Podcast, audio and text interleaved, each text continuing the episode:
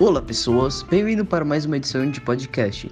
E hoje apresentarei sobre o livro Festa no Covil, escrito por João Pablo Villa-Lobos e publicado em 2010 pela Companhia das Letras. O meu nome é Vitor Crespo e hoje estou com Luca Rivelino, Clara Tiverria, Pedro Omos, Pedro Brasileiro, é, Maria Luísa Maciel e Rafinha.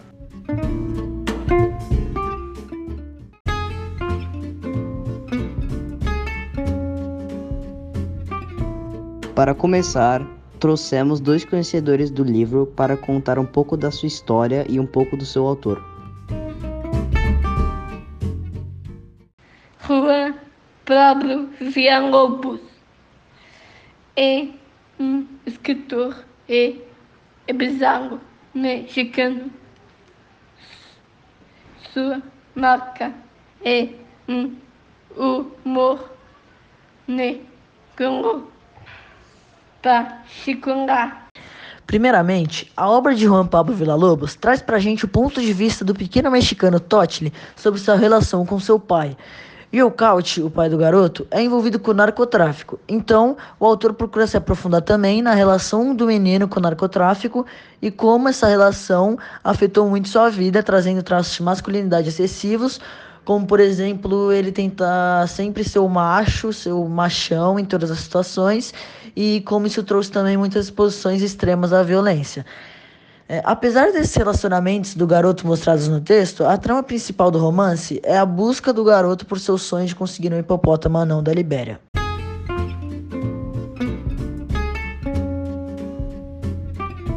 Agora a gente trouxe quatro especialistas além de mim para fazer reflexões e relações sobre o livro. E um dos enredos mais importantes da história é o arco da relação de Tótio com seu pai e o desejo um tanto quanto inusitado do menino de querer um hipopótamo anão da Libéria. Em consequência ao estilo de vida e a ligação com o narcotráfico de seu pai, Tótio é obrigado a ter uma vida reclusa em seu castelo, como ele mesmo chama. E a relação dele com Yokaut é extremamente complicada, e por mais que seu pai tente compensar sua ausência mimando o filho, não é ganhando objetos materiais que vão ocupar este espaço vazio. E na minha interpretação, a obsessão de Tótio para ter um hipopótamo anão da Libéria nada mais era do que uma forma de se aproximar de seu pai, pois a fazer um pedido tão específico, difícil de se encontrar e exótico, o pai teria de se esforçar para satisfazer o menino e enfrentar essa jornada junto com ele, dessa forma os aproximando. E é possível observar que talvez Tótio tenha realizado, após ver o esforço do pai para atender o desejo dele, que Okaut o ama, do jeito dele, e como fruto desse esforço, somente e finalmente na última página do livro que Tótio chama Yokaut de pai pela primeira vez. Além dessas reflexões importantes, eu consegui perceber ao decorrer da leitura que o livro fala muito que o bem e o mal são relativos e que a nossa mente é uma construção da sociedade em que convivemos.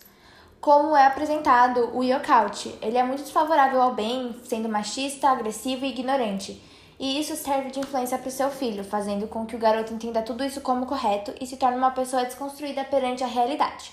Assim como na obra clássica de Mary Shelley, Frankenstein, na qual os incidentes sofridos pelo monstro o tornaram amargo e vingativo. As personagens têm perspectivas diferentes do esperado, já que a sociedade as moldou desse jeito. Além disso, um assunto importante abordado no livro é a questão do machismo, presente no ambiente que vive Totile, em razão ao narcotráfico. Como são traficantes, os membros do bando têm que se mostrar machos, não podem chorar ou demonstrar medos. Esta visão se passou para Totile, o que o fez pensar que tem que agir como os outros, para assim ser respeitado por eles. Bom, acho que todos os leitores vão concordar comigo quando eu falar que esse livro traz reflexões ótimas. E isso acontece pelo fato do autor ter colocado relações, acontecimentos que fazem o leitor refletir. E ao ler, eu acho que o que me chamou mais atenção foi mais ou menos a relação principal, que é a do menino com o seu pai. E isso chama muita atenção porque até por ser a principal mostra várias vezes e dá para perceber que o, o filho trata o pai que é uma pessoa não que não é uma pessoa boa que é um traficante e faz coisas horríveis, o filho ele trata o pai como um herói. Então quando o pai faz um ato horrível, para o filho é um ato heróico. Bom, no livro Festa no Covil, nos é mostrado que Totti não tem um julgamento moral sobre as ações que seu pai, Yokaut, realiza. Isso faz com que ele normalizasse essas ações, que são o narcotráfico e o da extrema violência, que são dois temas que estão muito presentes na história do livro. São esses fatos que trazem um humor na história. Só que esse humor, ele é um humor mais puxado para o humor negro, né? Algo que o autor do livro, no caso Juan Pablo Villa-Lobos, ele domina e faz uso em várias obras que ele já escreveu. Bom, outro ponto importante que eu consegui prestar atenção na leitura do texto foi que o autor ele fez uma crítica social à sociedade mexicana. Só que ele fez isso de uma maneira um pouco peculiar, já que ele deixou isso um pouco implícito no texto, fazendo com que os que prestassem atenção conseguissem encontrar essa crítica social. Ele conseguiu apresentar ela quando Toshli e o Yokaut sentavam para assistir TV, já que no noticiário sempre era mostrado notícias violentas, como da morte da diretora do zoológico e também de partes de corpos que foram achados dentro de sacolas de supermercado. Ou seja, isso reflete que a sociedade mexicana é extremamente violenta. E se você gostou do estilo do livro Festa no Covil, eu recomendo outras duas obras: O Menino do Pijama Listrado e A Menina que Roubava Livros. E essas duas recomendações, porque como em Festa no Covil, são histórias narradas por crianças que estão vivendo em um ambiente sombrio e possuem uma interpretação, uma visão de mundo totalmente diferente sobre essas situações.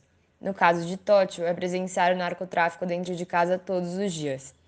Em O Menino do Pijama Listrado, o período é durante a Segunda Guerra Mundial, e também sobre os campos nazistas de extermínio de judeus. E, já em A Menina que Roubava Livros, a história se passa na Alemanha, antes da Segunda Guerra Mundial, mas com o partido nazista já tendo dominado todo o país. Estes três livros possuem semelhanças no estilo característicos deles, devido ao fato de serem histórias narradas pelo ponto de vista de crianças, e são três obras excelentes.